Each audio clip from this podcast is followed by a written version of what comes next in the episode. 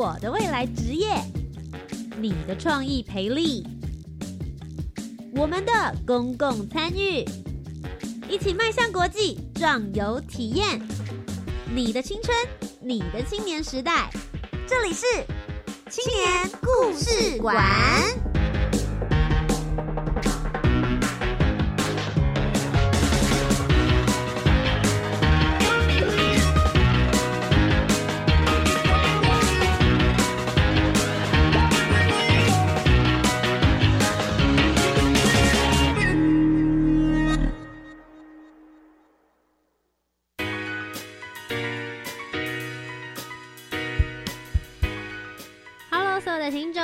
大家好，大家晚安，欢迎来到每周三晚上七点零五分到八点钟的青年故事馆。今天要跟大家聊一聊的是跟志工服务很有关系的，由教育部青年署所举办的青年志工绩优竞赛呢。其实每一年都有非常多的志工团体，有服务了很多不同对象的人呢，一起来共同参与这个竞赛。而今天要为大家访谈到的就是获奖。的团队哟，这一次来跟大家分享的呢，是来自于台北基督教女青年会的儿童青少年部的干事林佩瑜。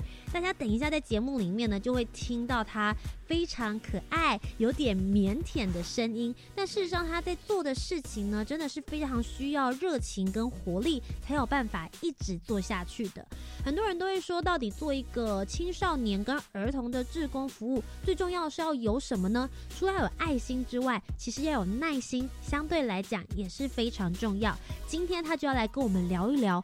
本来他是念会议展览科系的，可以在旅行社里面爽爽玩，可是他却决定要来当青少年的志工，是什么样子的机缘？什么样的心情？又是一个什么样子的人会这样子投入志工的行业呢？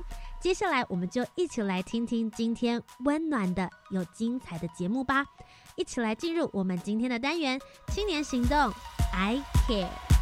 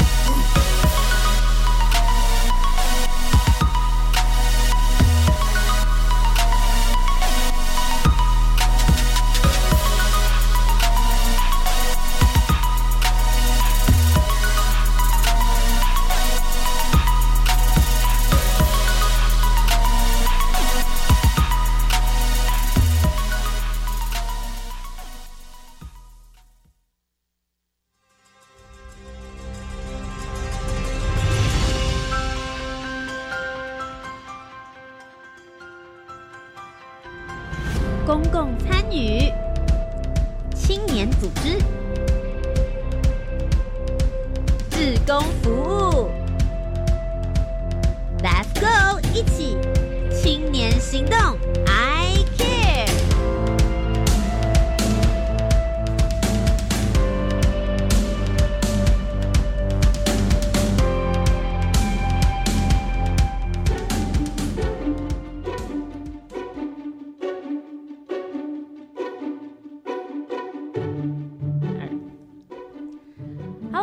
听众朋友，大家好，大家晚安，欢迎来到青年故事馆。今天呢，要跟大家分享的是青年行动，I care。最主要来跟大家分享一下一些青年的公共参与。今天坐在我对面的呢，哈哈，他本身也是个青年，我非对他的经历非常非常的感兴趣。他以前本来是念。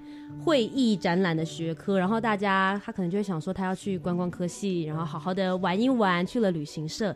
没想到他现在到的地方呢，是台北基督教的女青年会，甚至现在已经做到了干事。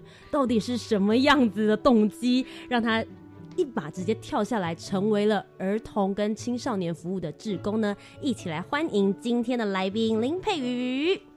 大家好，我是台北基督教女青年会的儿童青少年干部，呃，干事林佩瑜。大家好，好，大家不要看他，听他你才声音感觉很冷静，这样 他在对面一直在，我有点紧张。佩云先跟大家稍微简单的介绍一下，好不好？你现在在做的工作，最主要的志工服务的内容是什么呢？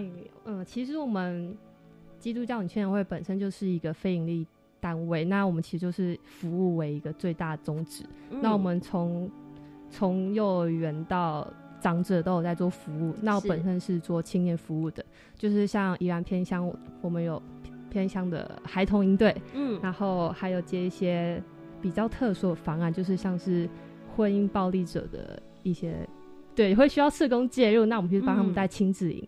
对，然后还需要到宜兰去推广环境教育，嗯，因为就呃，因为乌石港新建起来，那导致我们那边的海滩变是土体效应，那海滩都没了。哦，对 对对。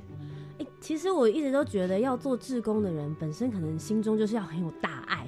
就是有一种我想要让这个世界 变得更美好，像这样子的，你自己本身一路成长以来，就是有这样子的热忱嘛？就觉得说我一定要为这个社会做一点什么样的服务，还是说你是真的关心到了这个族群，也就是现在的儿童或是青少年这个族群，你才发现说，其实我们好像应该要给他们多一点帮助跟关注。其实我当初会进到这机构，是因为我从因为我们学校是偏向那有那种偏向大格来学校，那我就哎崇拜的，早因为十八班，我觉得他们这样都行。那刚好在高二音乐桥的机会下，就朋友说哎要不要去？那从那一刹呃那一刻开始，我开始接触到志工，才才发现到原来在这个社会很多地方是需要我们去投入的这个角色。哦，所以你其实一开始的时候，你本身是被服务的对象。我是哎对，然 后被服务被服务的对象，然后接下来你高中的时候，然后加入了志工的团队，对，然后接下来到出社会之后，你就真正成为志工们的领头羊。哎，是哇，你这个经过的历程 还蛮完整的。跟现在志工，因为我现在带志工嘛，就其实我觉得他们心态上面跟我们那时候就是差异。会有点来的大，是是是，会有一点点不一样。嗯，现在是会为了食宿而来，但我觉得你做志工，你应该是要为了那个热忱。嗯，这样如果你只因为单一食宿来，你就会丧失就是志工这个这个角色的这个意义在。所以其实你会觉得说，大家应该还是要发自内心知道自己在做些什么样子的核心价值，然后你才会知道。服务的对象才能够感受到啦，这种用心的感觉。是你先跟大家稍微分享一下好了，是就是你在一开始接触志工高二的时候才开始做志工工作，当时的你觉得志工服务是一个什么样的活动？也是现在这一次你们在呃一百零六年的青年志工服务集邮团队竞赛里面的这个 project 吗？是哦，所以其实这个已经连续非常多年了，因为我们营队已经将近哎一甲子。一甲子六十年，因为我们在头城海滨营地那边就是新建起，就已经从营有一有营地就有营队，是。对，所以我们从先呃一开始长辈，然后一直到就是最早的前辈，然后到我们现在就不断把这个服务延续延续到现在，就是一直传承下来传承下来，然后一直到明年还有继续。哎，会有，他也会。OK，刚刚有一种迟疑感，就是希望我们会 We can do it 这样的希望人越来越多以参与。对，好，所以刚刚回到说，所以这个已经一甲子的这个志工服务，你从高二的时候加入，当时你的感觉是什么？当时因为其实我很内向，然后 就是我害怕上台。OK，对我甚至一上台拿麦克风我就会抖，虽然台下是四到六年级小朋友，是对，但是我真的在抖。然后很幸好旁边有大哥哥大姐姐，哎，真比我大的，就是比你大的志工，对，来就是照顾这样子，所以那时候就哇天哪，来这还可以被照顾，还不错。其实刚刚你有讲到一个重点，就是告诉大家说你们服务的对象，可不可以先稍微讲一下，你们服务的对象大概是在什么样子的年龄层，然后是找什么样子的团队，什么样子的志工来服务他们，用什么样的方式呢？哎，我们的服务对象其实有我们自己本身的幼儿园，那我们会帮他们做就是幼儿园的毕业树哦，对，让他们去教他们如何独立，然后老师就有陪伴啦，是，就是给他们不一样的童年。幼儿园的话是到学龄前，所以就是可能六就是大班大班大班的，对，我们是有做到大班。所以你们像，因为我这次看到计划的时候，我觉得还蛮特别，因为蛮多人他们在做这样子的服务的时候，可能都是会给。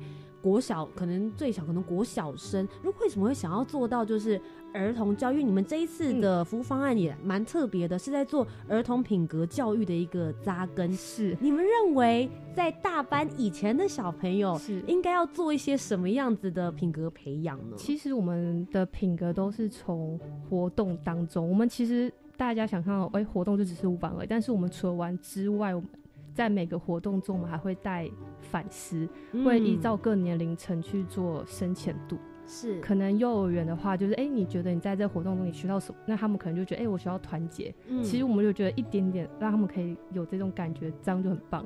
就是幼儿园讲出这样的话，其实就觉得天哪，就是哎，我的就是你可以感受到我想要表达给你们什么。听起来好难呢，这个这幼儿园。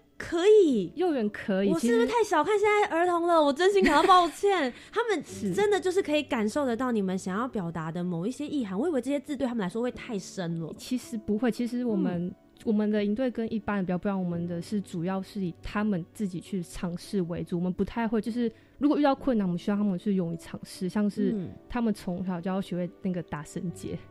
打绳就是打童军绳的那种，对，在低年级的时候，我们就会给他们这个任务。嗯，那他们因为早点适应绑鞋带，所以我们也会教他们这些东西。那所以你们像这样，刚刚有提到说这个服务是帮他们做毕业旅行的感觉，那是在学期中吗？还是寒暑假的时候？学期中哦，在学期中的时候，对，在幼儿方面。可是如果在学期中的话，来服务的志工们，他们不是也在学期中吗？他们就是用他们。呃，就是有心来参与，你有心你想来，当然会有时间会空出来。了解，所以就是他们还是会为愿意为了这件事情，觉得它是一件有意义的事情，然后大家一起来共同服务就对了。那除此之外的话，你们还有在做一些儿童以外的，还有在做寒暑假的一些其他职工。寒暑假的。儿童营队，嗯，那我们呃呃，其实我们营队就有分很多元，像是有推广环境教育、自然，然后还有烹饪，是真的是让他们上街买菜，然后自己煮。然后自己动刀开火这样子，哇！我是从菜市场挑菜就开始了，然后怎么样处理这些素材，然后最后可以端上桌。对，他们最后会有成果，就是美食，就是比赛。我我想问一下，所以你刚刚提到说这个是寒暑假的部分，所以它可能会有分一些不同的主题，会有很多主题出来。所以刚刚讲的，比如说是烹饪，那还有一些其他的。有，其实我们还有个是我们带小朋友去台中当背包客。What？对，就是你，你你看一群台北的小孩子嗯去台中，我们全程都是搭火车、公车这样子，大众运输工具。对，我们不坐游览车。嗯哼。然后在过程中，他们其实也要学习是金钱上面的管理，嗯，然后团队分工跟合作，是跟你要怎么跟陌生人去沟通，因为你要到哪目的地，我们全程让他们自己去，去对去执行这件事情，一些独立自主的感觉，对。哦，这很不容易耶！这些，对不起，我再问一下，刚刚一开始讲到的第一个服务，它是儿童阶段，你说是大班，可能幼儿园的学生。那刚刚这个寒暑假中间服务的儿童范围大概是几岁到几岁呢？小一到国二，小一到国二的部分。哇，小一到国二，然后第一次 第一次尝试自己背包客，然后没有父母一起，就是跟着志工的大哥哥大姐姐们。背包客的话，年纪是比较。往上提升的，就是小六到国二这样子。那比较小的话，就是在附近，就是自己走去头城老街这样。因为我们那边有老街，我们要让他们认识老街的历史跟文化。嗯，对。我想要聊一聊，你现在感觉真的是我，我问什么都问不倒你哎，感觉每一个都可以有各种活动经验，还有很多故事都可以拿出来分享。你从高二就开始当志工，然后后来你大学还在继续持续当志工吗？有没有间断过？有阶段过。嗯嗯，去实习跟打工。实习跟打工，对。那后来为什么绕了一圈又回来做这样子的儿童的跟青少年职工呢？我觉得是人与人之间的连接，嗯，就是你的情感在那边，就会觉得，哎，那我回去帮忙一下。然后没想，哎，就这样又在掉掉进去了。对啊，就从一个帮忙一下嘛，一个引，然后就咚，就说那算了，那就全职投入好了。所以事实上，你中间还有做过一些其他的职业。那你觉得这些职业？对你现在在做志工服务有帮助吗？其实，呃，我在这一份女性因为前一份工作，我是在 Uniqlo 当那个门市人员。那其实，在对于谈吐上面，就是客人的应对，这个也是有很大帮助。因为，便是我现在角色是要跟家长去沟通，是对，所以我觉得在沟通上面有很大的帮助。因为其实我觉得志工真的是来自于四面八方，然后每一个人都有自己的专长或是自己的产业。像你现在等于是志工的头头了，所以 想要问你啦，就是说像在整合这些来自于全国各地的这些志工们，你自己本身有没有什么样子的心得？觉得如果说他们之后想要来当志工的人，他应该要具备什么样子的条件，或者是对于他们之后要服务的对象，你有没有什么样子的建议？嗯，我们这边是只要你是高二以上到大学硕士班、博士班都可以来，就是只要你有热忱，我们都很欢迎你来。嗯，对，只要你有心，就是就是对你就可以来。只要有心就可以，听起来门槛科系，对，听起来门槛是只要有心就可以了。因为当志工，其实我觉得志工本身就是一个志愿服务者，你有心都可以去做好。是对。因为我觉得，其实像呃，你们这一次得到这样子青年志工服务的绩优团队是非常竞争的，很多每一个人都在关心这个社会上不同角落的一件事情啦。是，那我相信你们一定是有你们特别关注的部分，或者是呃稍微比别人细致一些些的地方。我在看你们这一次的计划的时候，我其实很 shock，大家他们的志工服务时数哦，每一位成员实际参与的就已经有一千一百四十八个小时。服务的人次已经高达五千四百九十六，我自己看到这个数字，我有一点点惊讶。哎，你们实际在服务的过程之中的时候，是这个是累积起来的数字吗？还是说你们实际一年真的就可以服务到这么大的我们其实一年就可以，其实再加上我们是我们要跟小朋友睡在一起，你们有睡觉吗？没有，因为我们的 嗯，我们队服就是我们志工啊，二十四小时都跟小朋友都是腻在一起的。了解，所以其实小孩子跟你们之间的相处是非常非常密切的。对，那你们实际像这样子的，比如说这一次针对的计划，就是寒暑假的这样子的一个营队，一个营队时间大概是多长呢？有七天、六天、五天。三天都有，两天也有。你们好忙哦，你们很忙哎，所以你们是同时多头马车，可能同一个时间点有不同的营队在不同的城市或者不同的呃，我们都都是在同的地方，但是。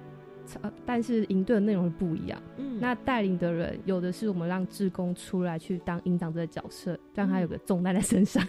对对对对，就这哎，你可以试试看。就我们很愿意把这机会给他们尝去尝试。嗯哼，那实际上面来说，你们的志工啦，就是这些团队们在运行，你们会有分不同的责任分属，对不对？会。所以比如说你们会有什么样子？可能有负责活动、负责企划。那你自己本身现在是干事的身份，干事身份到底要？具体而言，应该要做些什么样子的工作呢？其实蛮好奇的。呃，其实就是在我自己本身，我要负责是寒暑假的活动规划，嗯，然后招生宣传，还有志工的课程规划。然后你要联络很多老师，是那因为我自己本身自我要求很高，所以我不想要再重复上次的课程，所以我会想要不断去挑战。哇塞，你也太挑战自己！通常大家都会想说，哎，这个老师不错，或是这个内容 OK，那大家就会下年继续沿用。你不 OK 是不是？我会看，呃，要要要再看看。OK，你你要你会想要新的，我会想要去创新。这也是我会待在机构这么久，原因是机构其实会让会愿意让你自己去发挥，不会让局限在一个框架里面。对，无论是营队或是在职工上面。我想要知道一件事，因为其实你刚刚讲到一个很重要的重点，就是我们要一直 renew，然后一直更新一些新的讯息。这件事情对一个志工的服务团队来说，是不是也相对重要？因为时代一时与时俱进啊，有很多人，比如说我现在在做广播，他就说：“哎，广播现在也应该要出个脸呐，大家可以看一看到底实际上面出这个声音的人是什么样子。”我们会有很多不同的方法，从不论是电台，然后接下来变成网络，在这边大家也可以收听得到。对于志工团体来说，从你加入一直到现在以来，你觉得你们实际上面进步跟成长的过程，你觉得最明显的地方是什么呢？我是觉得志工的回流率。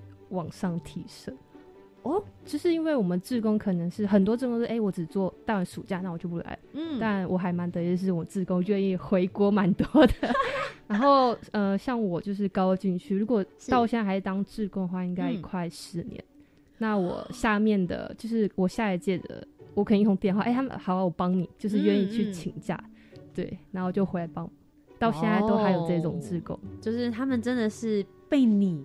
带领着，觉得很 那可能跟我同同一批一起进来的啦，就是情感的连接很重要。嗯，因为我觉得志工之间除了跟服务对象之间的情感连接，也许服务的人彼此之间的那个连接度也蛮重要。大家现在是看不到他的脸，你知道他刚刚自己在就说，我是觉得就是志工的回流率很高，他自己就就很得意呀，就觉得嗯。真的很开心，自己能够做到，这算自己对你来说也算是一个达到一个成就吧。会，因为因为很多职工会觉得我课程重复，我就不会想来。就像我们一样，就是哎，我修过，为什么还要再上一次的课？理解，就跟在学校上课一样。对，就哎，我就不想。但是如果说我在课程上面加一点小变化，哎，就新的，那我就会有想，我就会想要回来去上这课程。像具体的这些上课的内容的话，比如说一个志工，他从我有热忱，我想做，然后一直到他实际真的可以，不要说上战场，他可以上到这个温馨的园地里面的时候，跟小朋友接触，大概需要花多少时间？我们四月到六月都是训练期间，那你七月就就上了，哇！所以是呃，你们三月招募，然后四月开始进行训练，四到六月等于三个月的时，三个月时间。然后接下来就直接的进行服务的部分，这样。那所以三个月大概你们实际上面上课的时数会有多少？我们其实时数应该也是五六十哦，因为我们一天就是八小时的课程，因为我们还有分专业训练，然后还有是两天一夜的训练，实际活动操呃演练。我觉得现在有一些在听的听众朋友，我不晓得啦，因为我们节目最主要是给青少年听的，所以我很希望有一些，不论是你刚刚讲到的，是被服务的对象，或者是。高中生、高职生，甚至是大专院校的学生，你们其实现在就是最好 可以尝试加入这个志工团队的方式。但大家都会很想知道，说我花了这个时间去做志工，除了关怀到我们想要注意的族群之外，也许自我的成长也相对来的重要。那像你们现在这个部分的话，就是台北基督教的女青年会，你们在这个志工的受训培训过程之中，你们有没有觉得什么样子的课程对你来说，你觉得是可以给？这一群现在青年或者是大专院校的学生，对他们来说，其实本身自己也是很有提升帮助的部分。呃，就是一个口语表达。大家今天就是他成果验收的时候，大家现在觉得他口条怎么样呢？没没有啊，就是因为我自己本身还是比较害羞内敛一点。对，先打预防针这样子。对，先打预防。口语表达，你觉得其实对于现在的青年来说，或者是加入志工人来说，相对重要是吗？嗯，沟通上面其实你会因为各年龄层不一样，所以你要有所去调整。嗯，对，我觉得就是像跟小朋友，你不能用很正经跟他讲话，你必须就是要用他的那个对他的视角去听。换位思考，对我之前有看了一个就是英国皇家的报道，他们就说呢，现在的就是王子跟王妃他们在跟他们小孩子教育的有有几个画面被媒体大赞，就说这个是一个非常好的教育方法。所以他当他们要跟他说话，跟小公主小王子说话的时候，他们都会蹲下来，然后实际的眼睛在平视的状况之下跟他们说话，让他们觉得是对等的方式在跟他们交流。在你们在服务的过程之中，是不是也蛮推崇这样子的情况？我们一定要跟小朋友就是蹲地，不然就是其实你用高，你用你的高度去看，他们会觉得你，我我跟你是不同角色，我就是我跟你没有办法沟通，就是我都只能听你的，你不你会不让我发言，然后距离感会。比较大一点点，所以像这个也是在训练的过程之中你们会做的事情，这样子。OK，今天呢听了很多有关于你要怎么样踏入志工这一块，以及到底佩宇平常在做些什么样子的事情。我们等下先休息一下，回来之后我们来听听一些有趣的小故事喽，好不好？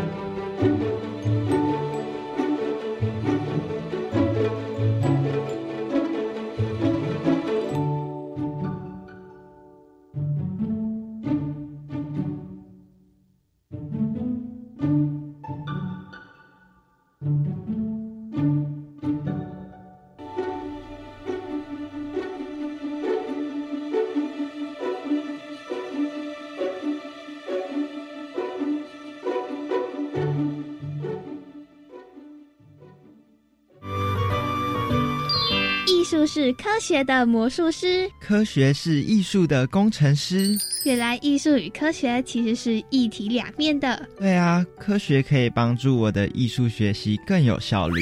是的，没错，跨领域多元学习，让艺术脑遇见科学脑，就在每个礼拜一晚上十一点到十一点半，端端所主持的青春创学院，将为大家来邀访到最酷的、最厉害的艺术脑跟科学脑专家达人。女儿啊，不要一直玩游戏，快来准备行李。哎，对了，妈你也一起来。干嘛？我不要玩游戏啊！不是啦，是要在外交部领事事务局网站做出国登录。一旦当地发生重大紧急事件，驻外管处就可以及时联系我们，或是国内的紧急联络人，提供必要协助啦。这么厉害啊！那你爸这次不去，就刚好让他当紧急联络人喽。以上广告由外交部提供。现在网络或媒体报道的东西都让我好混淆哦。那些内容啊，可能是刻意的扭曲或截取片段。那怎么办？从学校开始就要重视媒体试读教育，让大家了解各种讯息产制的流程，增强思考判断力。所以说，看到各种报道不要随便相信，是吗？对。让我们成为有思考力的乐听人，一起重视媒体试读教育。以上广告由教育部提供。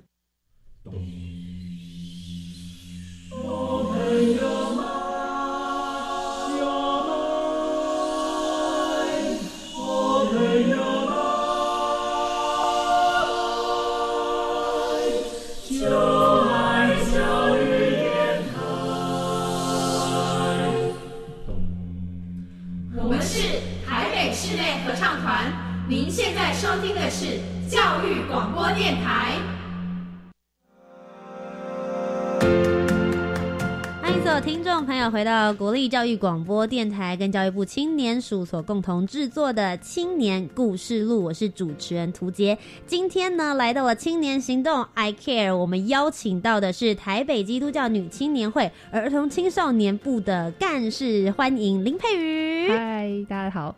好，相信大家已经对她腼腆的声音依然非常有印象，也才过没几分钟的时间啦。这样，我怕现在有人突然才加入嘛，总是要知道一下这么腼腆要。好听的声音是来自于谁？好，那其实呢，刚刚呃佩宇已经跟我们提到，他们之前有参加一个青年志工服务绩优团队的一个竞赛。那他们做这样子的一个竞赛活动的一个服务呢，其实已经做了。一甲子这么长了，但是从他现在进来呢，做这样子的志工干事，其实做了不少的服务。那我们在上一个阶段呢，其实已经有聊到有关于大家要怎么样子来做志工，他们实际做的一些服务范围是什么。那我们接下来下一半段的节目呢，要再更直接实际一点，让大家知道他们到底在做哪几项不同的服务，可以跟大家聊一聊。你们现在目前其实比较明确的，总共有五个不同的服务项目嘛？是。那大概的话，首先，呃，第一个跟大家分享的是有关于定期的品格的营队。像这样子的品格营队，最主要刚刚其实有提到说，我们有针对儿童，然后可能也有针对国小到国二的学生。是，但实际具体来说的话，你们在创办这样子的品格营队来说，你们是出于什么样子的出发点，觉得这个东西应该要成为你们固定服务的一个项目之一？呃，我们一直秉持着就是。品格是一个预防性的一个教育，OK，打预防针的感觉。对，就是其实你可以透过我们的，因为我们品格教育是包含是体验教育里面，嗯，我们有别于一般的营队，就是纯就刚才讲到玩而已，我们要带他们进去做反思，嗯，所以我们在带领他们的过程中，我们。不会去用骂的，而是用沟通的。嗯，我们不像一般的营队会有执行官，我们都没有很凶的角色。我们就 哎微笑，哎需要帮忙吗？来来来，我们聊聊这样子。营队里面可以没有执行官吗？那要怎么样子来就是 control 大家都维持一个非常好的不吵闹，然后专心呢？就是就是你要用对方法哦。对，因为我们我们相信就是世界上小孩小朋友其实都很乖的，你也只要用用对方法，没有。坏小孩，没有调皮的小孩，好感动哦！我的天，因为我们真的实际真的在，可是我看到小朋友的改变，就是一个小朋友从不懂得分享到最后一天，他懂得跟小跟其他朋友分享他的零食，嗯，对，哎，你要不要吃？这样，所以其实你们一直在打造的就是有一点，他们用体验式的方式学习，所以是透过很多不同的游戏吗？游戏，然后因为他们也要团体房要住在一起，嗯，对，房间，然后游戏跟团队。还有包括吃饭、吃一住行都要 住在一起，哇哦！所以有没有什么样子的例子是让你觉得印象很深刻？可能也许这个孩子进来，就像你讲，他不是坏，他只是调皮了一点点，然后到后来经过你们这样子的营队体验式的过程之后，你就会觉得说，哇，真的你。成功的把一个种子种入他的心中，然后他真的有开始发芽，让你觉得很有成就感的。嗯，我曾经带一个小朋友是一到三年级的小朋友，那那个小朋友其实就是大家都觉得他很皮，就因为他很喜欢发言，然后他在闯关的时候得失心很重，嗯，然后大家就就觉得排挤他就很烦，可是。我会觉得说，为什么大家不要再跟他去讨论一下，他为什么会这样子？那因为他只要我，因为我我们都会去看他们经营怎么样，他我只要我过去，他都会愿意跟我就是。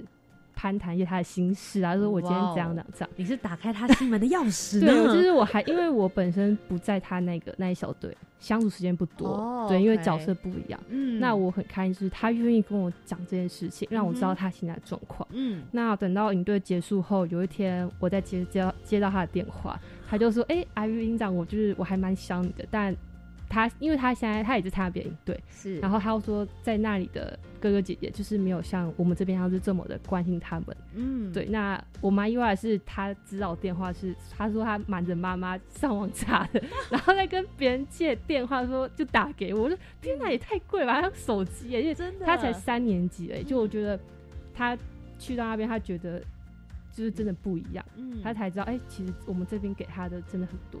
因为我觉得这样真的可以了解你的心情，那一整天心情都超喜悦，感觉像在那个云上飞一样的感觉。他真的是一个，呃，看到我就很开心。嗯，我觉得他真的本性不坏，只是。他勇于表达自己，那大家还不能接受他的方式。是，我觉得其实呃这件事情相对来说蛮重要。他如果在营队里面，他扮演的这个角色，也许就有可能是在他国小里面，他的班级里面，可能也是扮演着这样子的角色情况。所以他可能在这边，在这个营队里面，他有你可以跟他对话。可是，当他回到他的班级、他的日常生活里面的时候，如果没有办法发现问题，然后没有办法去找出说，哎，为什么他没有办法跟大家所谓的和平共处的一个情况的话，那也许回到他的真实生活里面的时候，离开这个营队，他还是会蛮辛苦的。其实我们遇到蛮多的，因为像是有的是家长觉得他很累，他就把小朋友丢过来，那我们就觉得，那那小朋友其实就是需要。他需要呃吸引我们的注意力，是对，但他不知道用什么方法，那他就用一些很奇怪的方法。对他可能需要有人就是可以陪他聊天。那其实我们跟小朋友聊天过程中，我们才发现哦，原来其实家庭的陪伴是很重要的。是对。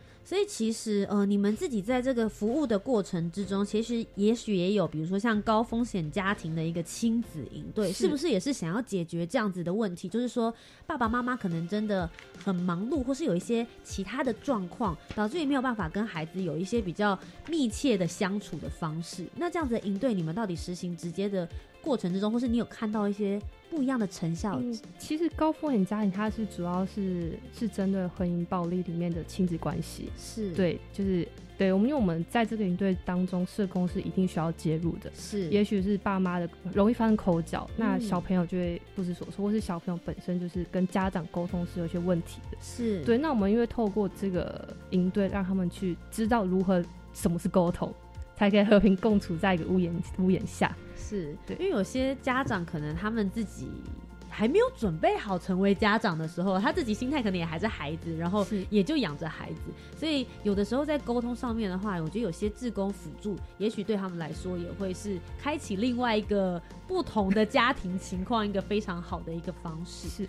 那除此之外的话，你们自己刚刚你有提到说，你以前也是被服务的偏乡的孩子，所以你们现在也有在做偏乡的孩童一个体验营对吗？我们偏乡，我们现在目前是跟宜兰的有七间国小合作，那每年都会固定帮他们办两天一夜的，就是过夜营队。是，那他们比较，他们的学校都是很就是山上那种，对，所以我们就会让他们山上的孩子，山上的孩子，所以我们就会针对，就是像是在营队中里面有一些国际交流，就会教英语，或者是甚至是让他们认认识环游世界，然后认识很多国家。嗯，对。那我目前就是因为本身一开始提到是我是偏乡小孩，所以那我们明年也是会回我的母校去做一些回馈母校的服务。对，我觉得这样很棒哎，就觉得可以影响更多人。对啊，而且尤其我觉得回到自己的母校服务，感觉应该更不同的意义吧，不一样那种，就是很感动，就觉得哎，我我也有。呃，这一天可以回来服务大家。等一下，你刚用的用词是“我也有这一天”。对，因为因为你我没完全没有想到，哎，我竟然会有这个机会可以再回来。嗯，然后是用这样子的方式，我觉得是一个很好的，而且对他们来说也是可以带一些不同的影响力，然后真正帮助你的学弟妹们是有一些不同的成长的过程之中，也许有些不同的回忆。那其实你在偏乡服务的过程之中，看到这些孩子。我不知道，我一直很想要问说，你刚刚有提到他们可能是一些山上的小朋友，嗯，可是你自己也在都市，现在在都市上面工作嘛，可能也曾经有在这边念过书。你觉得，呃，偏乡的孩子跟这些都市的孩子比起来，我自己会一直觉得他们比较快乐。你有真的有你有这样子的感受吗？是比较单纯，比较单那个就是脸上散发出来笑容是不一样的，是就很明显就是一个纯正，一个是哎都市化了，嗯。对他们，一个就是很真，就嗯，很天真的，哎，怎么会这样子？可是你却不会去骂他。但是都市的小朋友，你应该要知道啊，你怎么可以这样子？就会觉就是不知道，就是很明显的差异性。可是虽然说他们就是在一个很单纯的环境下长大，可是有时候这些单纯反而会不会让他们觉得说有一些资源上面或是资讯上的落差呢？嗯，像我自己本身是石定区是偏乡嘛，是那。我以前资源真的很少，我们连出去比赛都是需要家长会的赞助，或是去募款，是对，然后甚至连毕业旅行也都没有，对，然后连可以理解，就是对对都市小孩是理所当然的事，那个什么毕业照都要用老师寄的相机去拍，就觉得 天哪，也太对，就是嗯，真的很少资源。可是因为像我觉得，平常大家会觉得说，好像这是一些理所当然的事情。可是事实上，你没有深入去了解这些偏乡孩童他们实际的情况的话，真的不会了解说，哦，原来他们真的需要帮助的地方在哪一个部分？嗯，应该是说，他其实有个模糊界限。嗯，你很多人投入偏乡，但是那些偏乡的是真的很偏乡，但他们资源已经够了。但现在存在的是，你靠近都市，但是你又不算偏乡，那种边界最可怜。哦，对，我理解你的意思。对，就是有的很偏乡，他已经就是被认定是偏乡盖章了，已经资源够了，大家就会一直一窝蜂的把东西都寄过去。可是反而是在这个边界边，现所以等于是说，你们现在服务的对象也会比较偏向这些在边界地带的这些都有。略为偏乡，为对为偏乡，为偏乡的人很少，是对啊。所以你实际在就是这几年服务的过程之中，有没有让你觉得比较印象深刻的事情？就是你真的觉得说去偏乡服务，哎，你们应该要有，可是为什么没有？或者是让你觉得说，哎，原来他们我们还可以再为他们多做更多一些事。我那一年接手偏乡的时候，其实我觉得他们什么事情都愿意去勇于尝试。你只要甚至就是给他们一条领巾围在脖子上，说：“哎，我们你们要当接待员，就是一点点小事哦。”他们也觉得哦，我很就是我很开心，原来我我也有这天可以当接待员，就是对，因为那一天刚好是偏向第二天，他们要去当接待，要去一起去进滩，那都来自很多人，呃，宜兰地区的民众要来进滩，那他们会从门口开始接待到报道处，就当小小接待员，他们觉得那是很有成就感，所以我觉得从他们脸上看出来，嗯。蛮有得意的东西，对他们真的觉得很棒。嗯，对啊。哎，所以其实你们刚刚你有提到说，像结合静态，像你们的几个计划里面，是不是都有融合了有关于环境或环保相关的一些议题，也带入，不论是在偏向这些孩童或者其他的儿童跟青少年相关的一些服务方案。嗯，我们在每个营队当中，我们都会有一个是环境教育的议题，我们会让小朋友认识，因为我们营地本身是在靠近海边一个。算是一个自然森林公园的地方。是。那我们原营地原本出去就是海滩，嗯，那因为盖乌石港，它造成土地效应，导致海滩陆续被冲刷走。那便是都用消波块，嗯，那但是消波块每年台风来就吹走了，对。但是因为我们一定要让他们了解说，为什么营地现在会变成这个样子，是对。然后跟现在的海海到底遇到了什么的什么问题？什么问题？对，因为我们会给孩子们看是海龟它被吸管，对，我就就是接它环保一点，对。还有像之前金鱼的塑胶袋对啊相关的，因为我们每年都会进，但是进它永远进不完。就是乐色，就是很多袋，嗯，对啊。像这些孩子们，因为他们有的时候本身自己也是接受帮助的，当他们发现自己也能够帮助这个环境。或者是帮助这些所谓可能海龟、鲸鱼这些海生生物的时候，你觉得这些对孩子们的影响有些什么样子的转变呢？很多小朋友都是第一次进滩，他们不晓得，因为他们都去什么，就是肯定的南湾那边干净的海滩，他们没想到在宜兰边边的海滩长的是这个样子。嗯，所以他们当他们看到的时候，想说也太多垃圾了吧？谁丢的？对，哇，就是谁丢的？对他们会编很就是说，嗯，很累，不行，我还一定要剪完。那所以他们走，他们说，好，不要，我还再剪一下。嗯，对。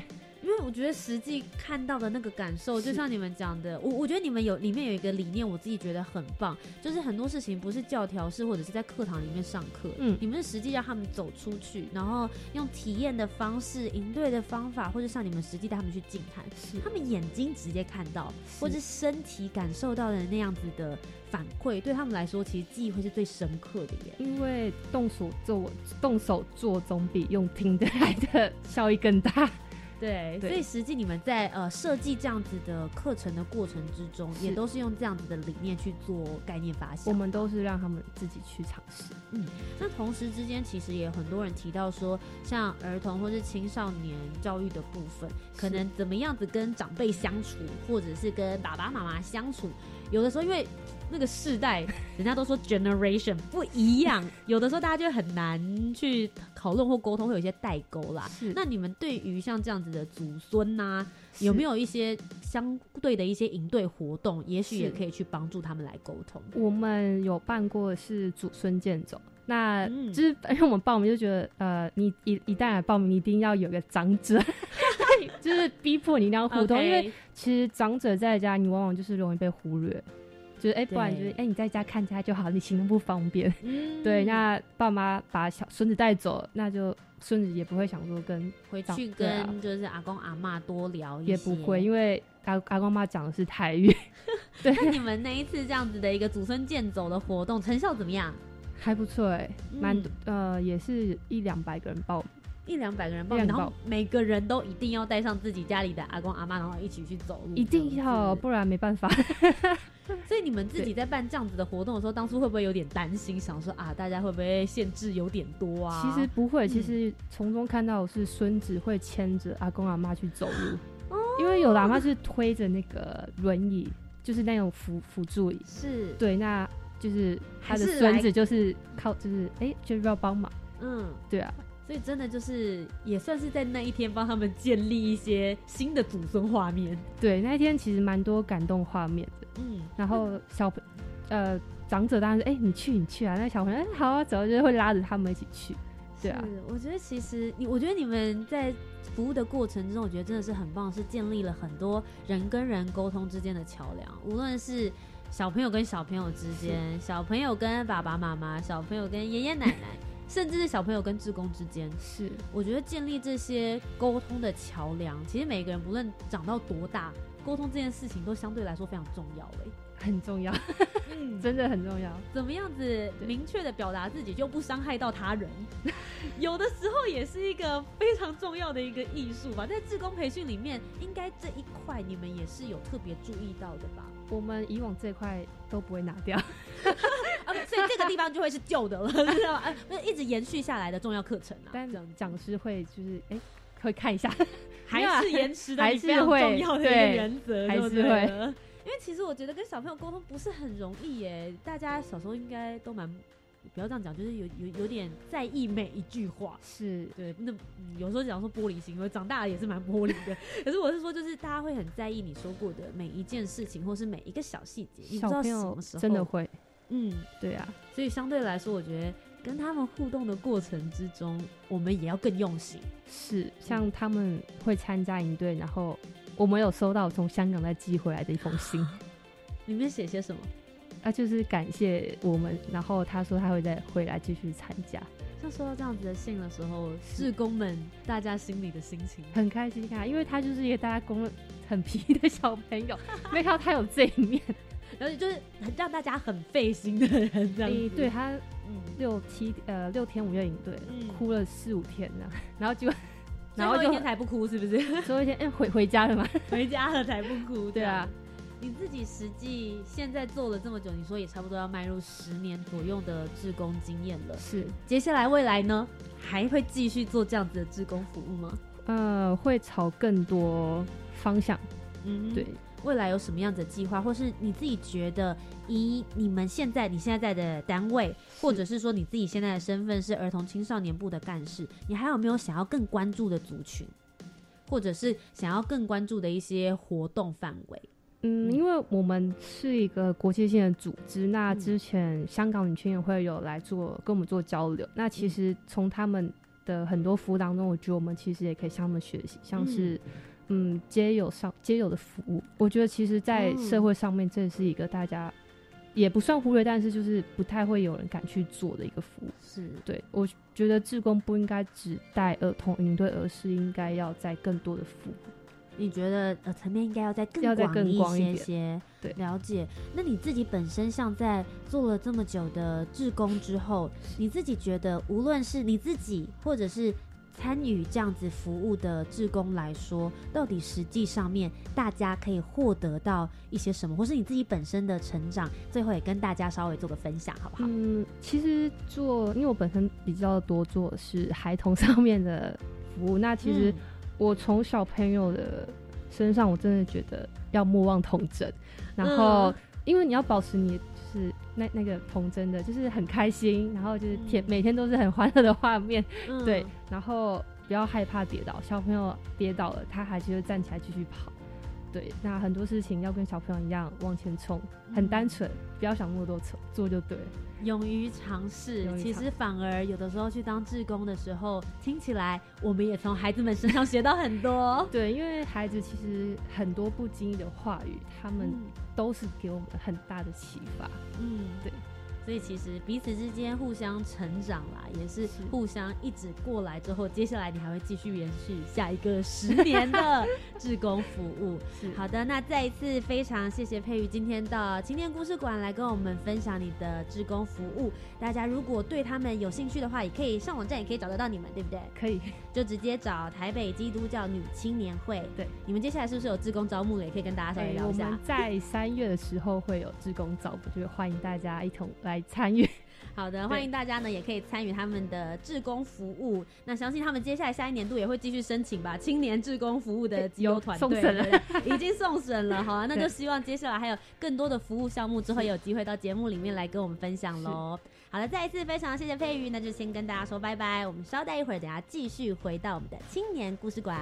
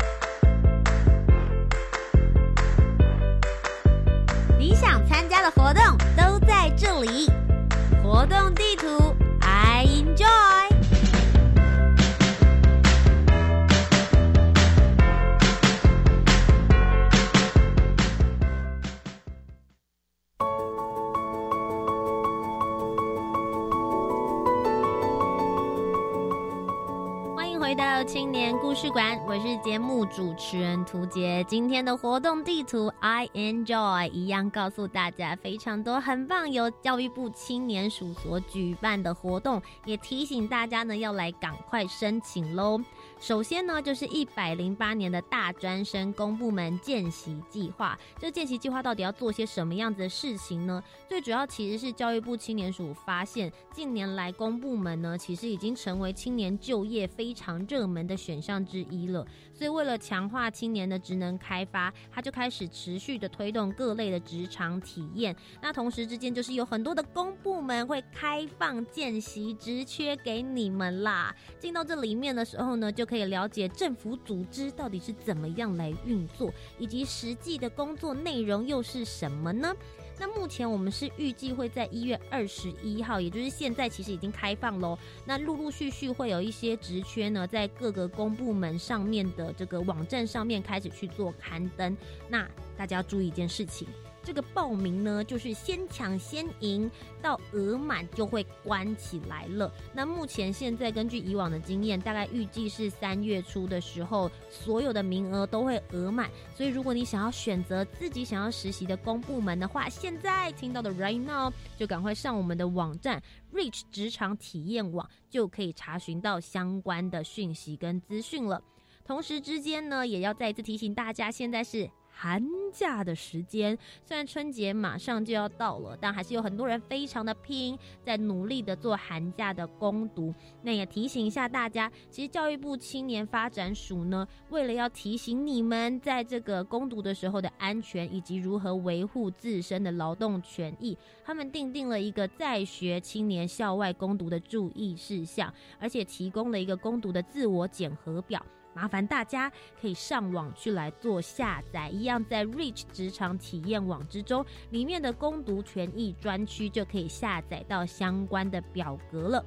同时之间呢，I Use Voice 青年国际发声计划的第二阶段的征件已经开始喽，一直会到三月三十号为止，以及选送青年赴新南向国家深度研习的计划第二阶段也已经开始征件了。相关的讯息，通通可以到教育部青年发展署的网站里面都可以查询得到。那这个截止日期呢，是到四月三十号为止。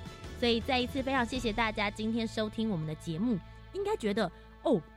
收听节目其实还蛮不错的，可以知道一些呃讯息呀、报名的一些计划。其实这些补助呢，都都能够帮助大家在不同的期间开拓视野。无论你是在学的学生，还是你已经出了社会，现在在工作了。教育部青年署其实都举办了相应的一些活动，希望能够帮助青年朋友们找到更多你自己职场的喜欢，或者是更多更不同的文化体验。希望大家都可以多多的到网站上面，教育部青年署的官网，以及呢，一定每个礼拜都要收听我们的青年故事馆，就可以获得相关的讯息喽。青年故事馆每周三晚上的七点零五分到八点钟，我们一起在空中听属于青年的故事吧。我是节目主持人涂杰，我们下周再见喽，拜拜。